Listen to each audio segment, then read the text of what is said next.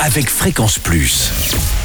Surprenez votre famille et vos amis grâce au grand chef de Bourgogne-Franche-Comté. Cette semaine, je suis à Louan, en Saône-et-Loire, où vous nous écoutez aussi sur l'appli euh, Fréquence Plus et le site webfréquenceplus.radio. Toujours en compagnie du chef Gaëtan Fossurier dans les cuisines de l'Auberge de l'Europe. Bonjour chef. Bonjour Charlie. Alors, premier plat de la semaine, et là on va partir sur une volaille, forcément en pleine Bresse, Voilà. avec euh, par contre une petite variante, euh, vous allez l'accompagner ou le faire euh, taille. Voilà une petite volaille, une petite volaille taille pour changer un petit peu. Mhm. C'est-à-dire qu'il y a un petit côté exotique alors. Voilà un petit peu. Bon, alors qu'est-ce qu'il nous faut? Alors on a un kilo de blanc de volaille, de volaille de Bresse pour Mhm. chez nous, bien sûr.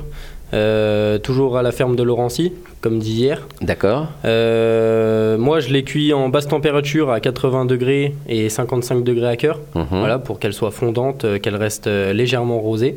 Euh, donc moi, mon poulet est déjà cuit, mais on peut très bien prendre des blancs de volaille crus qu'on coupe en, en cubes et qu'on fait revenir. On mettra dans la sauce après.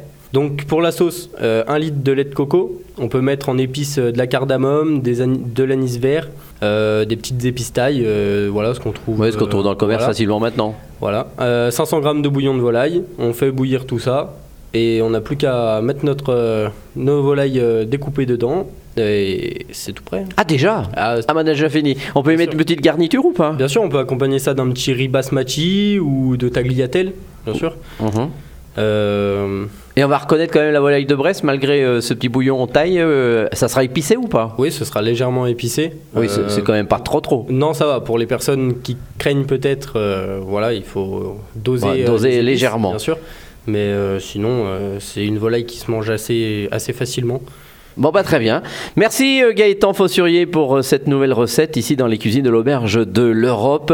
Et prochain épisode, et là, on partira sur un colombo de porc. Et d'ici là, chouchoutez vos papilles.